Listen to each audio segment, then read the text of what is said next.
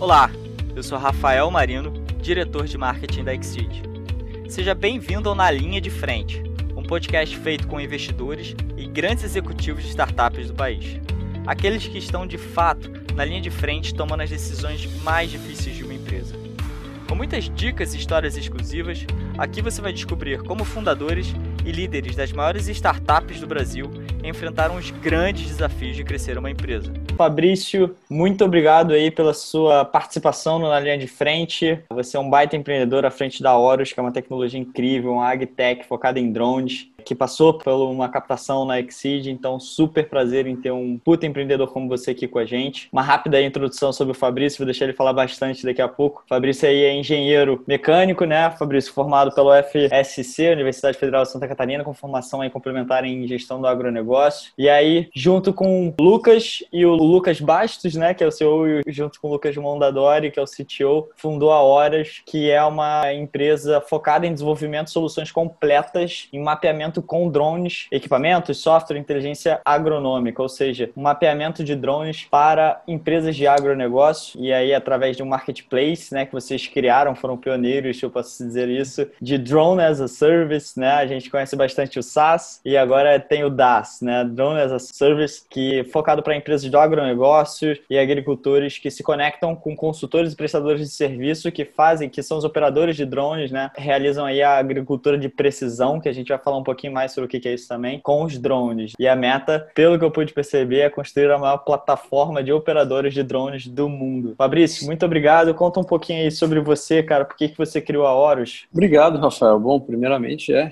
uma satisfação participar do programa, como sempre. Aí que de trazendo novidades aí, esse nosso sistema de podcast, programa interessante, porque nos conecta com outros empreendedores, outras pessoas de tecnologia, e isso é, é sempre muito positivo. Bom, assim, hoje nós estamos, na verdade, na Horus há algum tempo já surfando essa onda tecnológica do drone, né? Desde 2014, para ser mais preciso, e só tem coisas legais a tecnologia a trazer, né? A tecnologia que uma das tecnologias que mais cresce hoje no mercado mundial, né? incidência aí de vários outros segmentos tecnológicos embutidos, digamos assim, né? Termina sendo basicamente uma maneira de você prover informação para vários outros mercados, né? agricultura, infraestrutura, energia. No nosso caso, é, é voltado para o mapeamento, né? Mas quando a gente olha a tecnologia de drone, você vai para as mais diversas esferas, né? Então, assim, é um segmento muito interessante para quem gosta de tecnologia e para quem gosta de empreendedorismo, cara, é um viés interessantíssimo para se atuar. E sobre a Horus em si, Fabrício, por que que, da onde ela surgiu? A gente vê muito cases quando startups nascem, que a gente pode dizer por dois caminhos, ou a partir de uma dor, né, pessoal, que o uhum. empreendedor tem uma certa epifania e fala: caraca, se eu tenho esse problema aqui, então muita gente deve ter, e constrói uma solução aí focada nisso. E a outra que é o viés de, de fora para dentro, né? De como você falou, pô, olhei aqui, segmento de drone, tá crescendo muito. Cara, qual área de atuação o mercado que tem talvez maior no Brasil? Putz, cara, agricultura representa aí mais de 20% do PIB brasileiro, não sei quantos trilhões de reais, então talvez uma tecnologia. Como é que foi o nascimento aí, a história do, da criação da Horus?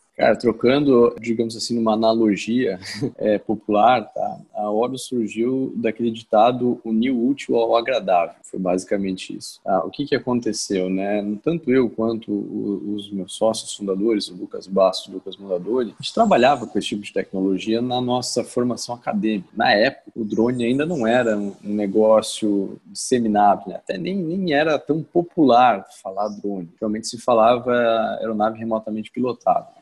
Porém, a tecnologia estava começando a despontar e era uma tecnologia que nós já trabalhávamos há algum tempinho dentro da, da nossa atuação na universidade. E ela começou aos poucos, isso remonta lá 2013, 2014, ela começou aos poucos a, a ter uma influência sobre vários segmentos e uma perspectiva de crescimento muito grande. E aí foi aí que nós pensamos, né, poxa, a gente trabalha com isso, conhece bem a tecnologia, o Brasil na época era muito carente ainda nesse segmento tecnológico, vamos literalmente unir o útil ao agradável agradável, né? O agradável é trabalhar nessa tecnologia, que para nós é uma satisfação, o fato gosta muito disso, e o útil é fazer essa tecnologia, de certa forma, se transformar em algo real na nossa esfera nacional, né? Ou seja, na época, esse equipamento, essa tecnologia costumava ser importada, né? Vinha de fora do Brasil, custava muito caro, em alguns casos inviabilizava a aplicação, e naquele momento nós conseguíamos desenvolver isso nacionalmente, trabalhando com a realidade tecnológica do Brasil, né? Com a necessidade tecnológica, muitas vezes, dos nossos clientes, nosso mercado, e obviamente com preços nacionalizados, muito mais em conta do que trazer um equipamento extremamente tecnológico de fora. Então foi, foi basicamente assim que a, que a empresa começou e, e ao longo desses anos todos, né, desses últimos anos desenvolvendo, é claro que nós fomos passando por uma série de mutações no sentido de entender o que, que o mercado precisa e tentar desenvolver essas necessidades de tecnologia e de mercado dentro dos nossos sistemas. Então, a gente, na verdade, é um organismo que vem se adaptando continuamente, ano após ano, às necessidades de mercado. Ou seja, a gente sempre tem, traz esse viés para dentro da empresa. A gente está sempre ali olhando o que, que o mercado está demandando, olhando as necessidades dos clientes, as dores que esses caras têm, para desenvolver algo algo que ajude a minimizar essas questões aí, obviamente, para ganhar mais força comercial, mais atratividade e ser mais competitivo no nosso mercado de atuação, que é esse mercado de drone. Fantástico. E uh, explica um pouquinho melhor, cara, como é que funciona o negócio de fato da Horus? Você é um marketplace, você tem operadores de um drone de um lado, você tem empresas de agronegócio do outro, vocês acabaram criando uma tecnologia para isso. Quem são as pessoas que se beneficiam ou podem se beneficiar com o serviço da Horus hoje em dia? Tá, eu acho que é, para explicar isso melhor, até é interessante entender a nossa história de evolução. Nós, quando começamos como empresa, nós começamos um negócio que era baseado na fabricação de hardware, que era, de fato, nossa principal expertise da época da academia, era desenvolver hardware e inteligência embarcada, inteligência artificial embarcada nesses sistemas. Nós começamos usando esse nosso conhecimento. Tá? Com a, a nossa entrada no mercado, a gente começou a perceber que o mercado precisava algumas coisas a mais, além de apenas um hardware. Né? O hardware hardware não seja importante, ele é, mas o mercado, como um todo de mapeamento com drones, precisava de algumas coisas a mais, principalmente nas questões de inteligência artificial, de software, de processamento de dados, etc. Foi a partir daí que nós começamos a desenvolver dentro da nossa companhia também a parte de inteligência artificial, de processamento de dados, de softwares e etc., né? que basicamente são softwares que pegam a informação coletada pelo drone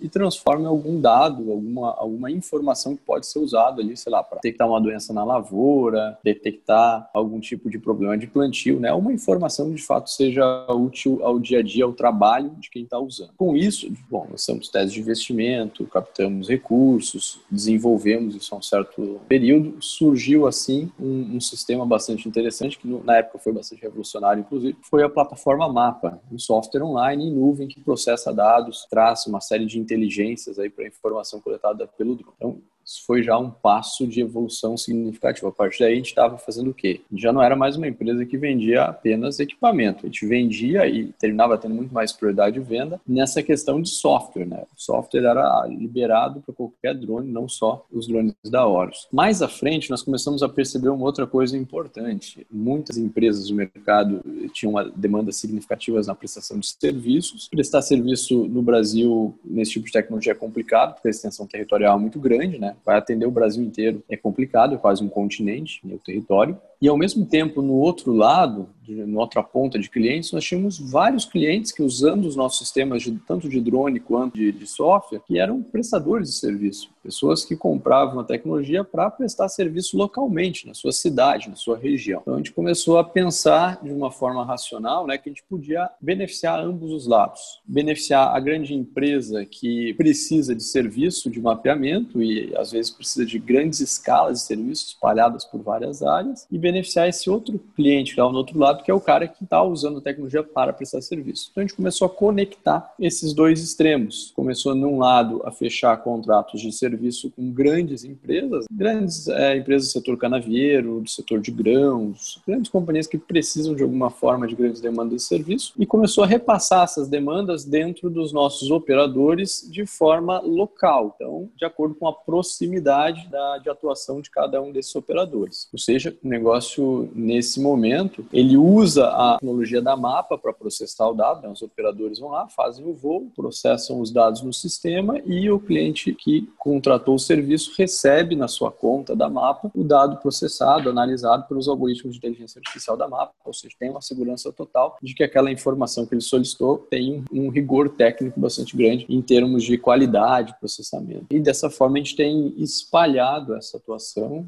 na prestação de serviço, virou um grande marketplace, né? Porque a gente conecta de fato tomadores com prestadores de serviço. Então a gente brinca hoje que é, é um grande, virou um negócio, um grande Uber aí de prestação de serviços com drone, né? A diferença é que ao invés de taxistas nós temos operadores de drone que fazem serviço de mapeamento. E isso é o interessante dessa ferramenta e isso tudo foi obviamente olhando o mercado, né? Como eu falei, a gente vai evoluindo, fazendo mutações, olhando o mercado. A gente olhou o mercado em determinados momentos, viu que o mercado estava precisando desse tipo de solução e começou a desenvolver formas de atender essa demanda. Hoje esse tipo de solução, ela termina sendo viabilizador tecnológico, digamos assim, para N tipos de aplicação, porque imagina uma empresa que tenha várias áreas agrícolas, isso é bem comum, principalmente em usinas. Às vezes tem usinas que têm áreas espalhadas por cinco, seis estados do Brasil. Como que você vai coordenar uma implementação de monitoramento com drone nessas vastas áreas em vários estados.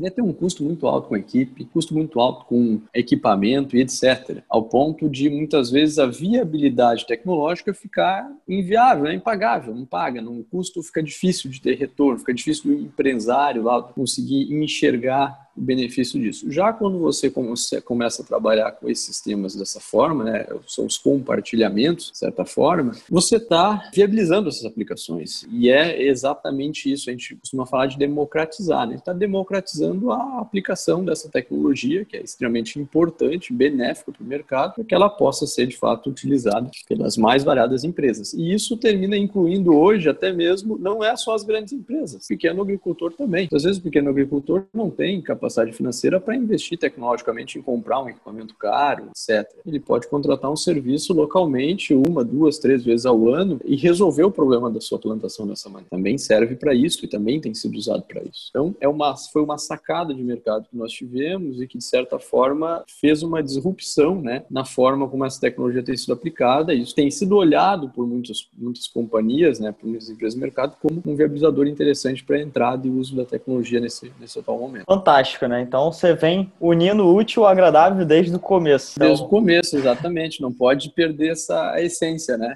Fantástico. Você vai, obviamente, olhando o mercado, vendo o que, que pode ser melhorado, o que, que funciona, o que, que não funciona. No caso de vocês, evidentemente, fazer a logística disso tudo, os equipamentos, o investimento em capex disso poderia ser muito alto e a solução da tecnologia tem muito mais capilaridade. Você vai impactar muito mais pessoas com um custo muito menor, graças à tecnologia. E como Exatamente. é que... E, acho que é por aí, né? A gente tem que estar atento a, a, ao mercado, pra, porque no final da, do dia, quem decide de fato se o produto é viável ou não, obviamente que é o nosso usuário final, é o cliente. Por mais fantástico que o produto, a solução, o serviço seja tecnologicamente, ele tem que ter uma lógica dentro da aplicação, dentro do uso desse cliente final. E muitas vezes o que a gente busca fazer aqui é exatamente isso, é buscar essa lógica, tentar entender como as nossas soluções soluções ou como os nossos produtos vão impactar esses clientes, né? Para ver, para tentar entender, se colocar na pele desse cliente para de fato entregar para ele alguma coisa que seja, primeiro, financeiramente aceitável, né? E segundo, que traga resultado minimamente plausível, né? Um resultado que seja bom, que mostre algum valor de fato na atividade que ele faz no dia a dia, porque senão perde sentido, né? E fiquei curioso, Fabrício, quais são de fato os benefícios que vêm acontecendo tanto do lado das empresas empresas quanto do lado dos operadores. Eu imagino que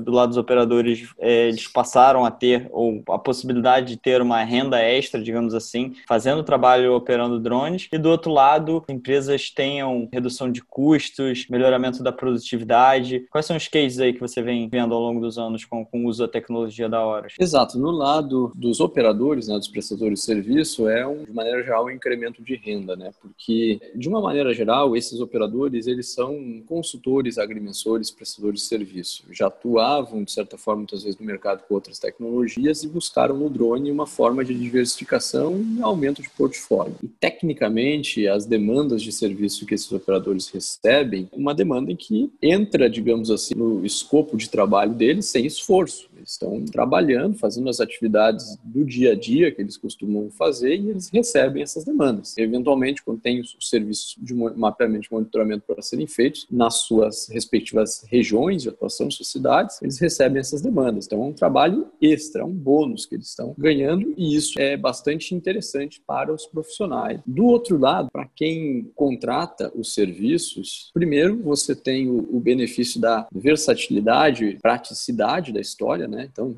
uma usina de cana-de-açúcar, ele simplesmente informa o local que deve ser voado, o que, que é de informação que ele precisa ter e a data máxima que ele precisa daquele resultado. Feito isso, ele recebe a informação pronta no sistema, dois, três dias depois, depende do limite máximo de data que ele impôs para receber o resultado. Então, é extremamente prático, né? Para um gerente agrícola, para um time de agronomia, poxa, você tem várias áreas para você monitorar e você é, tira um trabalho enorme e complexo para sua equipe, que é ter que fazer logística de ir para o campo, voar, processar dados, etc. Fica super simples. Pede a informação no próprio sistema, né, online, pede no próprio sistema. Dois ou três dias depois você recebe o um mapa pronto, processado e analisado no sistema. Então, tem esse benefício da versatilidade e praticidade. Agora, quando você olha o resultado, né, a aplicação prática do resultado, seja os benefícios que isso traz financeiramente para a prática produtiva, daí, bom, são extremamente significativos.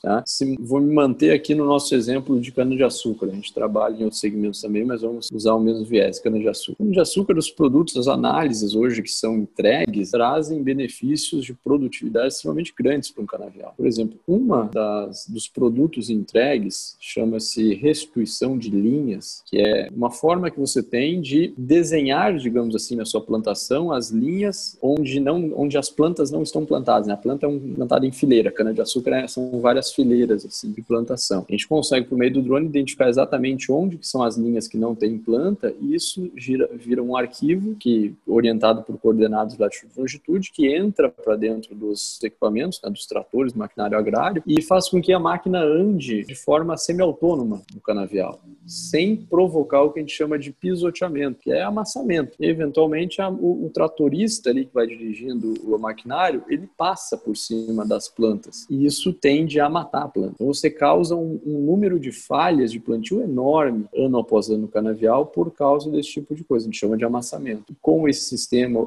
é, essa tecnologia dos drones, é possível evitar isso usando essa tecnologia que é bastante simples. A diminuição do amassamento provocado pela tecnologia dos drones consegue colocar algo na ordem de mil reais a mais de produtividade por hectare por ano na cana-de-açúcar. Então, é um ganho produtivo extremamente alto. Só esse produto já vale a pena, já paga toda a tecnologia de drone aplicado no canavial, pra vocês terem uma ideia. Tá? Além disso, tem outros. Tem um produto que, que trabalha inspecionando erva daninha, que é extremamente importante para o canavial também, que traz um benefício bastante significativo. Tem um produto que mensura a quantidade de falhas de plantio no canavial, então dá uma boa ideia para o produtor com relação à produtividade ou áreas que precisam ser trabalhadas em, em manejo de replantio, além de uma série de outros, de outros produtos. Então, a gente sempre procura, como eu falei, trazer essa ótica, né, de entregar o benefício que seja mensurável financeiramente e traga de fato um resultado para o bolso do agricultor. Então, um serviço que custa cerca de 10 reais para esse produtor retorna mil. É exatamente esse caso da, da, da redução de linhas. Custa 10, 15 reais por hectare, isso, na prática, um agricultor. Tá? Ele retorna aproximadamente mil, mil e duzentos, mil e cem, mais ou menos, é a, a, média de retorno financeiro que isso tem por ano.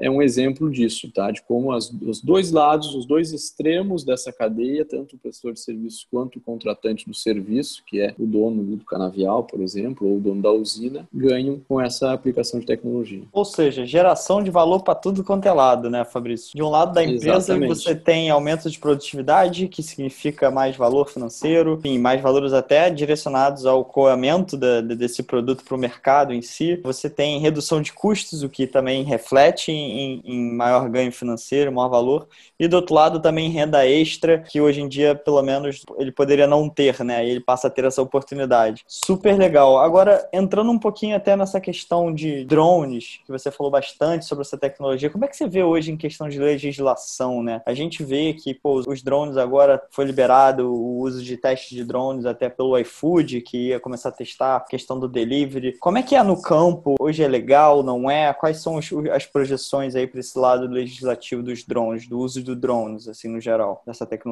Existe já uma legislação bem definida, bem amarrada, e de fato ela, ela deve ser seguida, tá? Tem, nós temos já os órgãos regulamentatórios, a legislação foi feita pela ANAC, tem o órgão de regulamentação que é o DCEA, que é quem coordena o espaço aéreo, tá? Então, e existem as regras, as restrições de voo, como que funciona cada, cada caso. Esses dois extremos que você comparou, que seria o voo delivery em área urbana e o voo na agricultura, de fato são dois, duas aplicações com bastante diferença em termos de, de risco, de requisitos legais, etc. Tá? O voo urbano para delivery hoje é, é, é, bastante complicado. Na verdade, o desenvolvimento tecnológico do delivery, um dos das barreiras hoje ainda é essa parte de regulamentação, de legislação e a viabilidade de aplicação disso no meio urbano. Certamente vai ser contornado. Tem boas empresas hoje no Brasil trabalhando de forma muito séria e, e muito competente nessa área, tá? e certamente vão conseguir resolver, contornar esses, esses, esses detalhes todos. No campo agro, por ser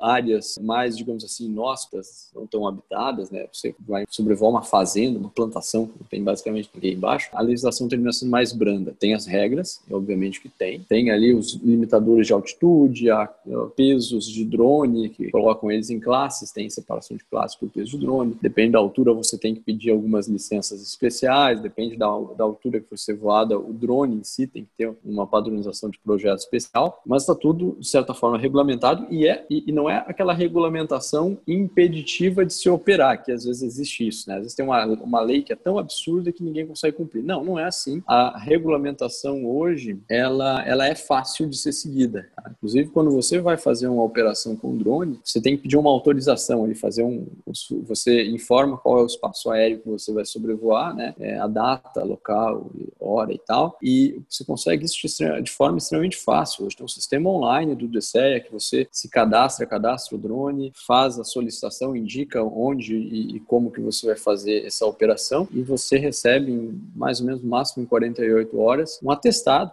te dando a informação ali de que aquela área está reservada para você fazer a operação naquele momento. A legislação tem evoluído bastante nesses últimos anos e graças também à evolução do nosso mercado, né? Porque o mercado tem pressionado muito para que a legislação seja desenvolvida. O crescimento do nosso mercado tem feito com que os órgãos regulamentatórios tenham que se acelerar para não deixar a coisa totalmente desregulada e causar até problemas. Até entrando nesse quesito de crescimento do mercado e explicando um pouco pessoal aqui que a gente fala sobre muitas startups de segmentos diferentes, então entrando um pouquinho na questão da de agtech, né, de fato, e a Oro está inserida nessa tal da agricultura de precisão. Essa tal de agricultura de precisão, ela cresce aí 25% ao ano, gera emprego aí para agrônomos, agrimensores e consultores no setor. Explica para quem está ouvindo a gente do que, que se trata a agricultura de precisão, né, o meio que a Oro está inserida, como ela está vinculada com a tecnologia e o como isso é importante para o aumento de produtividade do agronegócio e os impactos que isso gera? A agricultura de precisão ela pode ser, na verdade, interpretada em várias definições. Né? Hoje, cada profissional basicamente consegue definir ela de uma forma de acordo com a sua atuação. Mas basicamente são um conjunto, é um conjunto de técnicas e de tecnologias que você pode utilizar para incrementar né, as práticas de manejo da agricultura com a finalidade de otimizar essas práticas. Né? Então, seja por você otimizar práticas de agricultura de precisão ou, por exemplo, você otimizar o próprio uso de insumos insumos. Né? Insumos hoje é o maior custo para o agricultor. Perfaz aí na média de 30% a 35% de todos os custos que uma lavoura tem. Você otimizar esses insumos é extremamente importante. É dinheiro que fica no bolso do produtor e que, que faz diferença. Otimizar o uso desses insumos também requer práticas de agricultura de precisão. Então, assim, ó, todo o tipo de informação, de é, trabalho, de manejo que você faça no sentido de otimizar as práticas de agricultura, né, seja de produtividade ou uso de insumos se englobam dentro das características de agricultura de precisão. A função da agricultura de precisão, na verdade, é essa: tá? é otimizar a nossa agricultura, a nossa produtividade. Basicamente é, é isso. Fantástico. E é um crescimento absurdo que estão tendo. Né? Eu levantei alguns números aqui até para embasar um pouco Sim, essa o, conversa. Os números impressionam, né? Os números impressionam, porque na verdade, assim, se a gente olhar os nossos problemas globais, o crescimento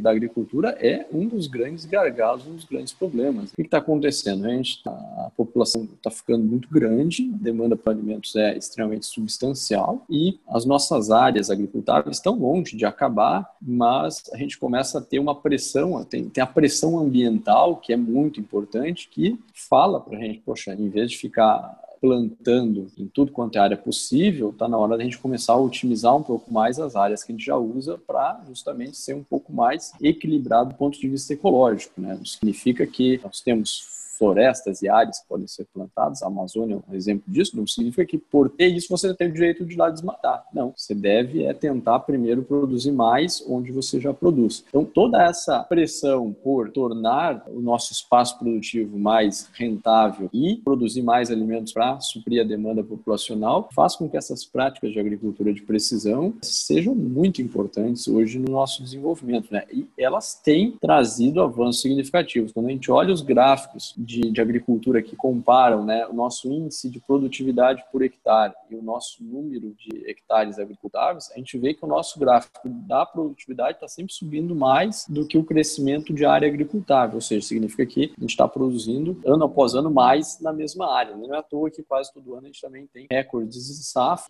boa parte do percentual do recorde às vezes termina sendo esse nosso, nossa eficiência produtiva. E no Brasil isso é uma coisa muito, a gente sente isso muito, né, essa pressão tecnológica tecnológico na agricultura, porque o, o, Brasil hoje é de fato uma das referências agrícolas do mundo. Pra vocês terem uma ideia, algumas estimativas da FAO que falam sobre a, a expansão agrícola nos próximos anos, estima-se que 40% da expansão agrícola, daí quando a gente fala expansão agrícola, a gente não está falando em abrir terra, tá? a gente está falando assim, em aumento de produção. Tá? O aumento de produção pode ser dado, será dado um pouco por mais terra agricultável, mas principalmente por melhor produtividade na terra que já existe. 40% do, da expansão agrícola agrícola brasileira para os próximos 10 anos, mais ou menos, 40% da expansão do mundo será em terras brasileiras. Essa é a estimativa da FAO. Então, significa que quase metade da expansão agrícola que o mundo vai ter nos próximos anos é brasileira, sendo que a gente hoje concorre com mercados extremamente pesados, né? Estados Unidos é um deles, por exemplo, é um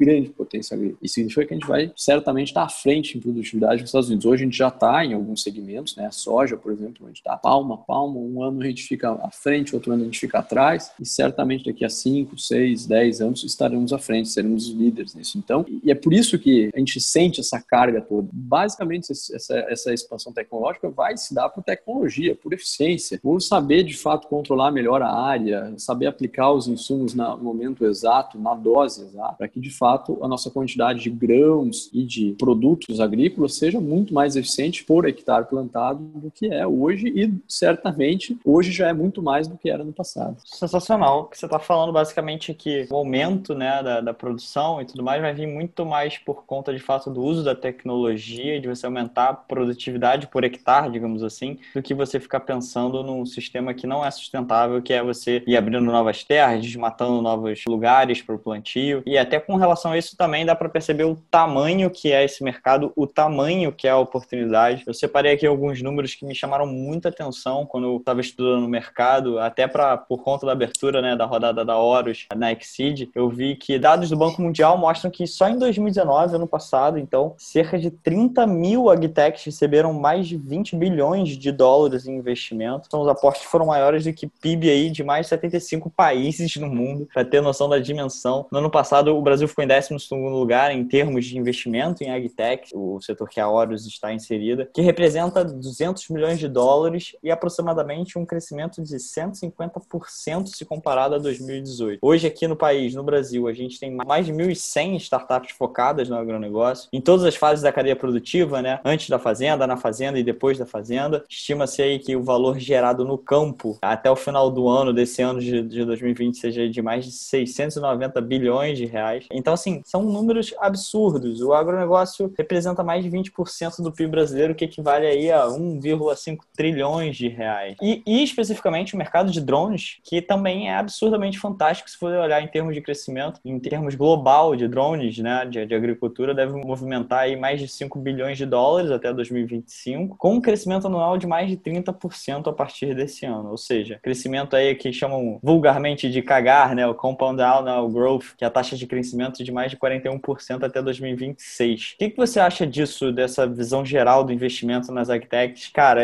um grande exemplo, a gente fez uma pesquisa com os nossos investidores da Exceed e é o primeiro lugar que eles têm mais vontade de investir nas fintechs, que eu acho que é uma oportunidade da América Latina como um todo, né? As fintechs estão bombando. E em segundo lugar, vinha chamando a atenção dos investidores as agtechs. Acho que muito por conta desses big numbers, né? Por que, que você acha que esse setor está tão quente, Fabrício? Por que está tão em voga assim? É, eu acho que só confirma, na verdade, Rafael, uma, um termo que já está bastante disseminado no negócio, que é o digital farm. Digital farm? O digital farm, exato. Os produtores, a cadeia toda já percebeu que a, a chave do sucesso, a virada da, de chave é o digital, é as fazendas digitais. É você trabalhar, de fato, com correlação de dados. Você conseguir pegar uma informação da lavoura, correlacionar com algum dado financeiro, vice-versa, correlacionar esses dados com, daqui a pouco, algum dado de aplicação de insumos, de mercado, que é muito importante entender de mercado para fazer a venda da, da safra, e assim vai. E é exatamente essa a essência desse negócio de digital farm. Digital farm é a fazenda conectada, é a fazenda que, de fato, consegue correlacionar informações nesse intuito principal da agricultura de precisão, que é para buscar a otimização. Tá? Então, acho que isso só traz ah, para nós a evidência, né, esse número gigantesco aí de agtechs no mercado brasileiro, principalmente, e essas cifras todas que, que o mercado movimenta, né, que atraem cada vez mais empresas, só nos confirma isso. Particularmente, falando do mercado de drones aplicados a esse segmento, eu diria que a gente está, vou usar um jargão, é, na ponta do iceberg. E o número de soluções de aplicações que ainda são viáveis é extremamente grande. Quando a gente começar a poder usufruir da tecnologia do 5G, tá? que é uma esperança muito grande de muita gente, daí não só o pessoal do drone, mas muita gente das agtechs também. Tá? Além de, claro, outros segmentos de mercado que não, não só agrícola, mas no nosso caso particularmente, o 5G vai possibilitar uma, um salto tecnológico extremamente grande também nesse segmento. Os drones hoje sofrem muito com conectividade no campo, é, é um problema, não é um problema só brasileiro, nos lugares, até nos Estados Unidos, existem também problemas de conectividade, não é só aqui, tá? Claro, aqui tende a ser bem pior, principalmente em áreas mais inóspitas, tá? Mas o 5G tende a contornar um problema muito grave que a gente tem, que é de fato a velocidade de tráfego de dados. O número de dados coletados por esse equipamento em campo é muito grande e ter uma conexão rápida vai viabilizar soluções muito além das soluções que a gente consegue entregar hoje com as nossas limitações. Então, por isso que eu falo, se hoje nós já trazemos muitos benefícios com essa tecnologia aos produtores, daqui a 4, 5 anos, com o desenvolvimento de toda essa cadeia tecnológica, isso vai ser muito mais sensitivo vai ser um negócio muito mais expressivo. Então, assim, os produtores já têm notado isso, né? Os produtores já têm notado essa era do digital farm, já têm notado o quanto importante é trabalhar próximo das startups e usar essas soluções inovadoras. As grandes companhias de agronegócio, que até então mandam no mercado, né? Grandes companhias que sementeiras, vendedoras de insumo, etc. Nós temos uns big players no agronegócio que são empresas extremamente tradicionais. Esses caras também já perceberam isso, não é à toa que estão totalmente próximos. Hoje nós conversamos, transitamos, fazemos negócios ou tocamos projetos em conjunto com todos, digamos assim,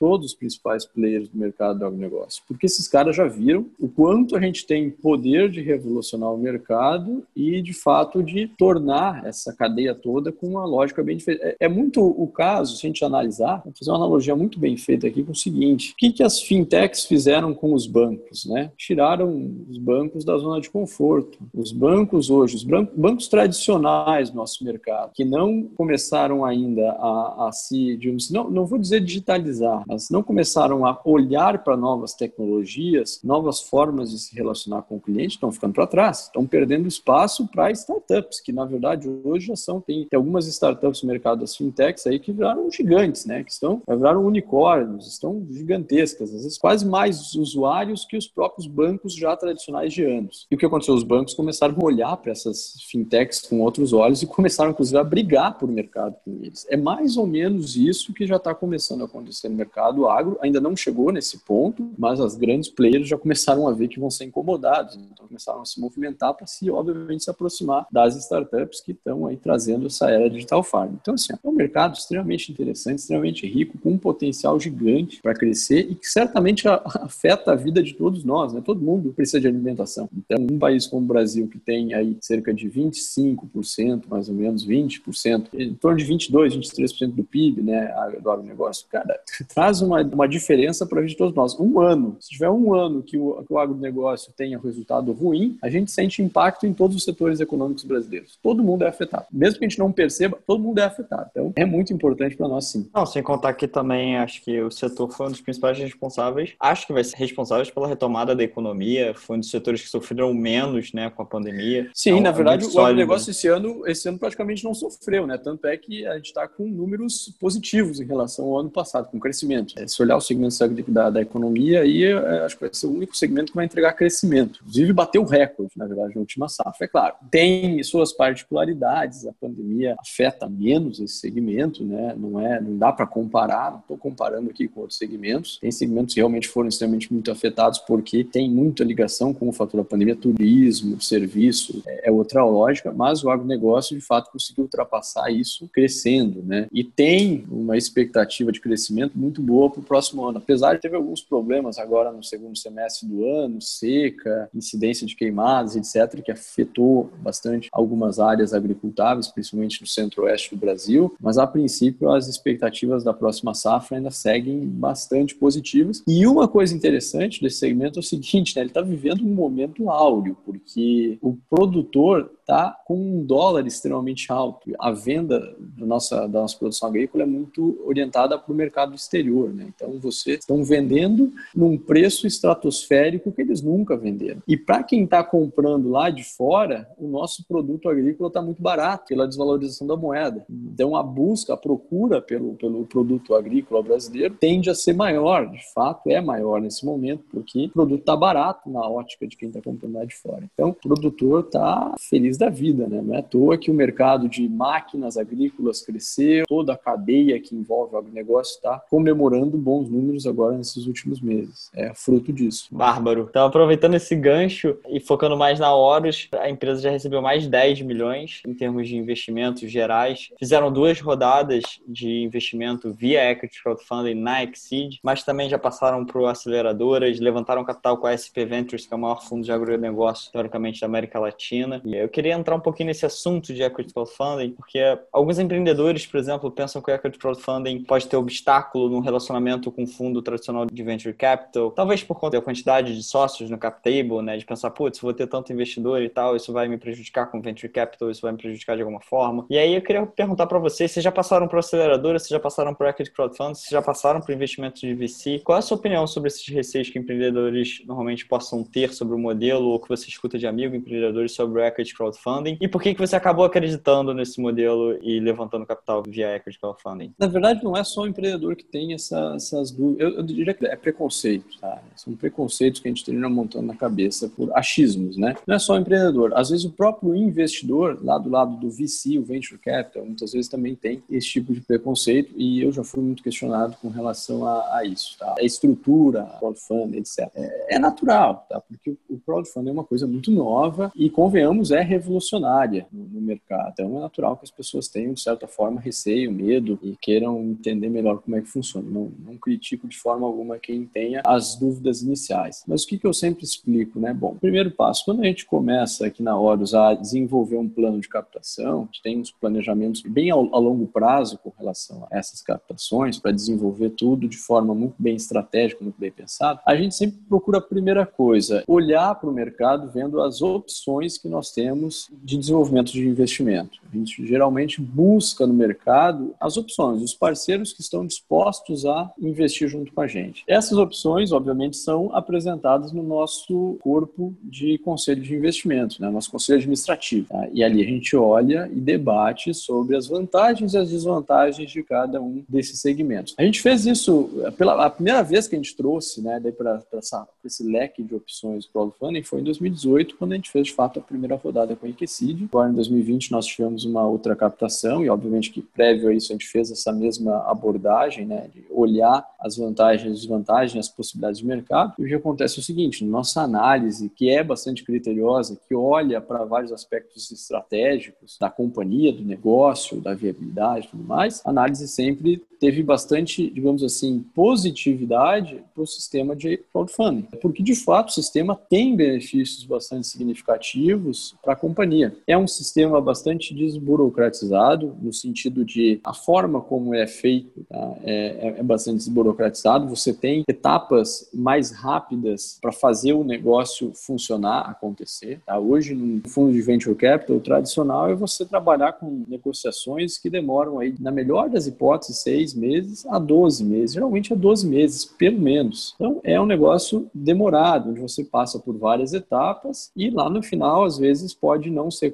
concretizado. A gente conhece vários casos, vários exemplos de negociações que foram canceladas no final por N motivos, tanto de um lado quanto de outro, né? tanto do lado da empresa quanto do lado do investidor, e daí você tem que começar do zero. Crowdfunding, bom, crowdfunding também pode ser cancelado, obviamente, né? por ambos os lados, problemas adversos, mas o tempo em que ele demora para passar por todos os processos é bem mais rápido. Isso para uma empresa de tecnologia que pretende usar recurso para investir, para crescer, para desenvolver mercado, tempo é literalmente dinheiro, né? Então é, é importantíssimo. Eu diria que essa é dos benefícios principais. Daí tem uma série de outras questões que as pessoas sempre perguntam: poxa, mas como é que funciona isso? Né? Vai ter um monte de investidor lá no quadro de societários da empresa, etc. Como é que fica a governança? A principal pergunta é essa: como fica a governança? Bom, um instrumento de crowdfunding é diferenciado, né? Os investidores que entram num quadro de crowdfunding não entram com os mesmos requisitos, com os mesmos, digamos assim, direitos e deveres que um venture capital entra. Obviamente que a estrutura da operação é modelada para que continue se exercendo governança na companhia, né? Senão, é óbvio que se tiver que pegar todos os investidores no crowdfunding e pedir anuência deles para fazer qualquer tipo de operação na empresa, não daria certo. É óbvio que a gente teria um engessamento tão grande que não funcionaria. Então é óbvio, é, é lógico que o crowdfunding não funciona assim. Tem-se uma estrutura muito bem planejada do ponto jurídico jurídico, organizacional e de governança que permite que esse sistema seja viável e funcione. E funciona de fato muito bem. Nós não tivemos nenhum problema com o nosso rodada de investimento 2018. Tanto é que nós, quando fomos repetir a dose de investimento em 2020, repetimos de novo com o crowdfunding. Deixamos de lado a opção de venture capital para fazer com o crowdfunding. Então, assim, qualquer ponto levantado contrariamente, no primeiro momento, para mim, é, é, muito mais preconceito do que razão. De fato, vivenciando a, a forma de operação e a estrutura toda desenvolvida pelas plataformas de crowdfunding, é um negócio excelente. Além de que traz ainda um benefício que eu acho extremamente importante, que é um benefício social, que é a democratização do investimento. Né? Hoje, esse, esse, mercado de venture capital, né, a existência do, do, crowdfunding, era limitado a grandes family offices, né, a family offices com poder de dinheiro, ou, de fato, venture capitals aí que, digamos assim, não são a realidade da maior parcela da população. Não tinha nem como, não tinha instrumento jurídico uma empresa, uma startup conseguir trabalhar no campo do investimento com um investidor pessoa física, salvo aí as exceções de anjo, né? Mas anjo também trabalha com valores que muitas vezes não são viáveis para a população em geral. Já o instrumento crowdfunding possibilitou isso, ou seja, democratizou. Hoje você consegue fazer um investimento de, sei lá, 5 mil reais em algumas plataformas, até menos que isso, numa empresa. Isso é importante porque traz a possibilidade de todos participarem do desenvolvimento de tecnologia do desenvolvimento de empreendedorismo no país, e isso traz fôlego para ambos os lados, né? Tanto para quem está lá investindo, né, e quer de fato se beneficiar com esse mercado importante, quanto para lado das empresas, que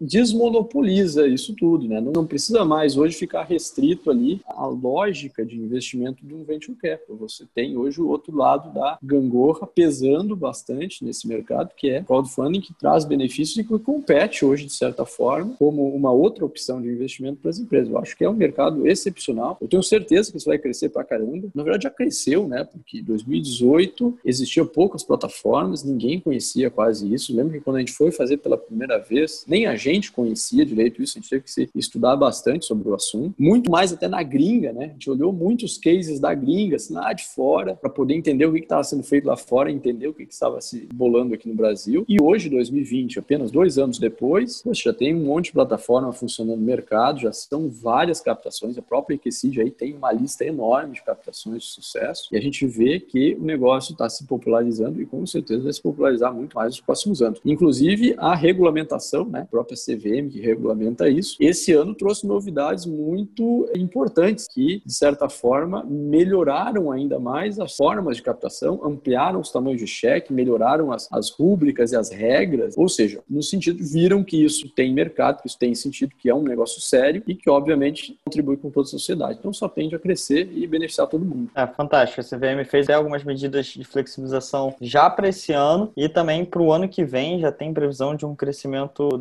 aí para o mercado em si, em termos de limites, né? Para quem está escutando a gente, o mercado de equity crowdfunding hoje é regulado pela CVM 588. Tem uma série de especificidades de como a empresa pode levantar, ou seja, tem limite de quantidade de capital a ser levantado, ou seja, tem um limite máximo hoje em dia de 5 milhões, tem um limite da empresa ter um faturamento anual de até 10 milhões de reais. Isso tudo tende a crescer muito no ano que vem. Então o mercado vai se expandir de uma forma muito grande, de uma forma muito rápida, né? E um outro ponto que eu queria entrar também sobre esse modelo, e eu queria saber de você por curiosidade também, que acho que todo empreendedor passa, né, por esse momento quando está pensando em captar, de olhar para o mercado e ver quais são as opções, linha de crédito, debenture, vai atrás de VC, se vai atrás de equity crowdfunding, se vai correr atrás de anjos ou comunidade de anjos. E um ponto também que o pessoal não acha que o equity crowdfunding tem é o famoso smart money, né, a questão estratégica, que é um dos pontos mais fortes teoricamente do venture capital, que eles prometem obviamente um network, uma ligação com outras empresas de mercado, com outras pessoas de mercado, abertura de portas. Do seu ponto de vista, do seu lado, você através do equity crowdfunding você conseguiu ter smart money de alguma forma, ou seja, algum empreendedor ou grupo de empreendedores que ajudaram a hora de uma forma estratégica? Sim, com certeza. Na verdade, isso foi uma grande surpresa, porque eu tinha também essa realmente essa dúvida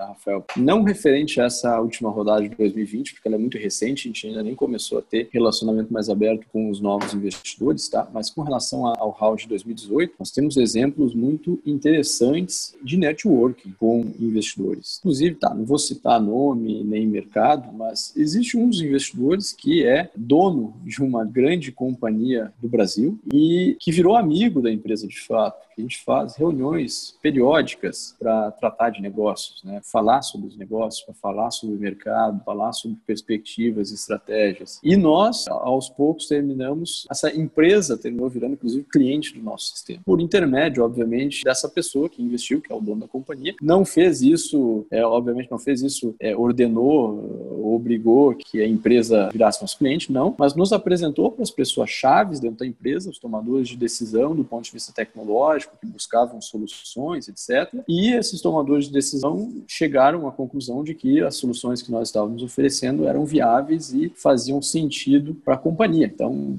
virou e é um, um cliente hoje importante da nossa carteira. Tá? Então, assim, é um caso bem clássico de que, na verdade, não tem só esse exemplo, obviamente, tem outros exemplos interessantes de network também nessa nossa nosso relacionamento. A gente, inclusive, procura isso, né? A gente tem um canal aberto com investidores, tem alguns que, de fato, conversam regularmente conosco e, eventualmente, existem sempre alguns tipos de relacionamentos, de indicação, de conversas que levam para esse lado. Tem, sim, esse viés e a gente pode, sim, aproveitar essa lógica do smart money também no crowdfunding. Fantástico. É muito legal escutar esse ponto de vista de empreendedores, né? Porque uma coisa é quando a Exceed ou a gente quer comunicar isso e tudo mais, e, e ao olhar dos investidores, empreendedores, ah, acho que o brasileiro tem em si já uma autodesconfiança que as empresas falam, né? Então fica um discurso muito comercial e é muito legal poder escutar de fato de um empreendedor que vem tendo extremo sucesso, utilizando também o modelo, já tendo utilizado outros modelos também, poder ter essa visão bacana sobre o negócio. Me fala um pouquinho mais aí, Fabrício, vocês acabaram de captar com a gente aí 2 milhões em menos de uma semana, né? Um resultado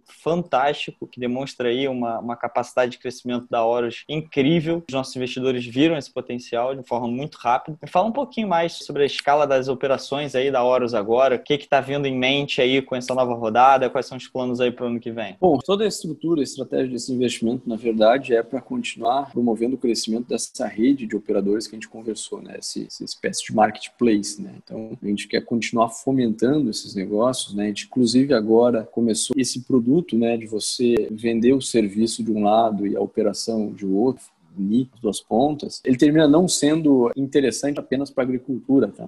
Existem outros segmentos de mercado que se beneficiam com isso também. Inclusive, dentro do nosso planejamento estratégico de crescimento, a gente vai começar a desenvolver alguns novos mercados para esse segmento, porque a rede de operadores, ela eventualmente para os mercados que ela consegue atender, né, ela termina sendo, pode ser usada por N players do mercado. Então, basicamente, a gente vai trabalhar desenvolvimento de equipe desenvolvimento de estratégias para continuar crescendo no mercado e trazer novas soluções para outros mercados. Então, a gente está com algumas atuações já no mercado de energia, no mercado de telecom, no mercado de infraestrutura, que estão sendo apoiados por essa rede. São mercados extremamente importantes e estratégicos, que têm excelentes possibilidades de crescimento, assim como o agronegócio, né? e que, de fato, podem nos ajudar a essa lógica global nossa de se tornar a maior empresa de operadores de drone do mundo, né? trazer esse conceito de drone as a service de uma forma muito forte né, para o mercado. É, esse é nosso intuito aí 2021, 2022. Bacana. Que venham então novos mercados. Fabrício, a gente conversou sobre muita coisa legal aqui. A gente conversou sobre a sua história como empreendedor, o nascimento da Horus, as inovações que vêm por trás, o sistema do mapa, esse marketplace, né? o Uber dos operadores de, de drone, os benefícios que isso traz tanto para os operadores quanto para as empresas, o setor do agronegócio, do, de drone, da agricultura de precisão. A gente falou de muita coisa legal aqui, do equity crowdfunding e do crescimento que está rolando em termos de investimento em agtech e como vai ser para frente a questão da produtividade né, do agronegócio. Me conta aí quais foram os livros que marcaram a sua vida, Fabrício. Cara, tem bastante livro. Os livros costumam assim, sempre tem um detalhezinho, uma passagem que te ajuda de alguma forma em algum momento da vida. Nessa fase de empreendedora você consegue achar bastante coisa. Às vezes não só necessariamente em livros, né? Às vezes eu trago coisas da vida, conhecimentos da vida mesmo para nossa aplicação de empreendedora, tá? Sinceramente, inclusive, eu gostaria de dispor de até mais tempo livre para que pudesse é, desfrutar um pouco mais desse prazer que é usufruir da literatura, tá? Mas basicamente livros assim que me marcaram bastante. A Startup Enxuta, um livro que eu acho que todo empreendedor realmente tem que ler, tem bastante conceito importante ali. O Poder do Hábito, um livro que ajuda bastante a gente a se policiar, digamos assim, com as nossas estratégias e atitudes. E um livro bastante interessante que já me ajudou bastante a entender estratégia de mercado, a estratégia do Oceano Azul. Esse livro até não é tão conhecido no mercado quanto esses últimos dois que eu falei, mas é bem interessante, traz bastante conceito mercadológico, assim, para você, digamos assim, entender a lógica de você criar um produto de sucesso. Né? Então, a estratégia do Oceano Azul é um, é, é um livro que faz tempo que eu li, eu li ele mais ou menos quando estava fundando a Horus. Ele, inclusive, ajudou a orientar o desenvolvimento de, dos primeiros produtos, mas as lições ficaram e até hoje, em algumas práticas, a gente busca trazer as lições da ótica dessa história de Oceano Azul. Para quem não conhece, não leu ainda, eu sugiro que dê uma olhada que vale a pena a leitura. Tá? Legal, muito bacana. Eu tive a felicidade de poder ler esses três livros também, achei os três fantásticos, principalmente o Startup Enxuta, do Eric Ries, que, assim, eu acho que é obrigatória a leitura desse livro para é qualquer empreendedor, Exatamente. principalmente que trabalha com tecnologia, porque tem muito erro ali que eu vejo empreendedores fazendo que se tivessem lido aquele livro desde o começo, talvez não tivessem feito e poupado grana, energia. Então é um livro que ajuda bastante a moldar as suas estratégias de como de fato criar um produto. E aí acho que vem muito do que você falou de unir o útil ao agradável e tá sempre mudando, vem muito dessa literatura aí. Exatamente. Se você pudesse transmitir agora, Fabrício, uma mensagem para todos os empreendedores e empreendedoras do país, qual seria o seu recado que você deixaria para a galera? Eu sempre falo que o empreendedorismo, né, você precisa ter ali uma série de características. É uma atividade que exige muito das pessoas, é muito desafiador. Mas eu sempre falo que tem uma característica que é fundamental que a gente tem que trabalhar. Então acho que essa é a mensagem que eu passaria. A gente tem que ter persistência. Podem olhar a história do empreendedorismo de qualquer empreendedor de sucesso que tem no mercado. Todos eles você vai encontrar a essência da persistência todos eles foram persistentes por natureza. Talvez tenha um que seja se desponte mais, que foi, foi super inteligente, ou que foi um grande líder nato, não importa as características. Uma coisa que sempre é inerente é a persistência. Não tem nenhum empreendedor que tenha tido sucesso e que não tenha sido persistente. Então, a mensagem que eu passaria é exatamente essa: o poder da persistência. A gente tem que trabalhar isso internamente e entender o valor e a importância da persistência na nossa atividade. Persistência se encontra no empreendedorismo 100, em 100% do tempo. É saber errar e corrigir, é de fato acreditar em um determinado ideal, um determinado valor e correr atrás dele até conseguir, é corrigir constantemente os erros e os problemas até chegar à solução ideal. Tem N formas. Ela é imprescindível para que de fato haja sucesso nessa atividade. Tá? Então, acho que a mensagem que eu passaria seria essa: busquem a persistência o máximo possível, porque eu diria que ela talvez seja a chave do sucesso no empreendedorismo. Fantástico, Fabrício. Cara, muito obrigado. Acho que persistência, é, de fato, é a variável única que está sempre presente nisso e que tenham mais empreendedores e empreendedoras persistentes, porque a mudança vem com o tempo, né? não é rápida. E precisa ter persistência para poder perseverar. Então, Fabrício, muito obrigado pelo papo. Cara, uma honra ter tido você aqui no nosso programa, com seus insights, com todas as suas dicas. E a gente espera, quem sabe, ver a Horus aí novamente abrindo uma rodada no Exige com outro patamar agora, com a CVM nova. Enfim, super obrigado, cara. Obrigado, Rafael. Obrigado pelo convite. É, obrigado pela conversa aí. Muito legal, de fato, proveitosa. Parabéns aí pelo trabalho, tá? E sucesso em Equicid, né? Que continue aí trazendo boas captações para várias outras empresas, empreendedores aí, trazendo de fato desenvolvimento para o nosso, nosso sistema todo, tá bom? Muito obrigado. Um abraço a todos. Fantástico, Fabrício. Obrigado, cara. Tchau, tchau. Tchau. Muito obrigado por ouvir o Na Linha de Frente, podcast produzido pela Exceed. Espero realmente que esse episódio tenha gerado valor para as suas futuras decisões. E vamos deixar todos os materiais que foram citados bem aqui na descrição. Caso tenha gostado, adicione na linha de frente em sua lista de favoritos para receber a notificação do próximo episódio. Ah, seus feedbacks serão muito bem-vindos. Queremos saber a sua opinião. Compartilhe esse podcast em seu Instagram marcando Exceed Investimentos. É Q S E E D Investimentos e nos diga o que achou. É fundamental saber suas opiniões e críticas para tornar o Na Linha de Frente cada vez melhor. Para ficar atento nos próximos episódios, não esqueça de adicionar o Na Linha de Frente em sua lista de podcasts favoritos. Obrigado pela audiência. Nos vemos em breve.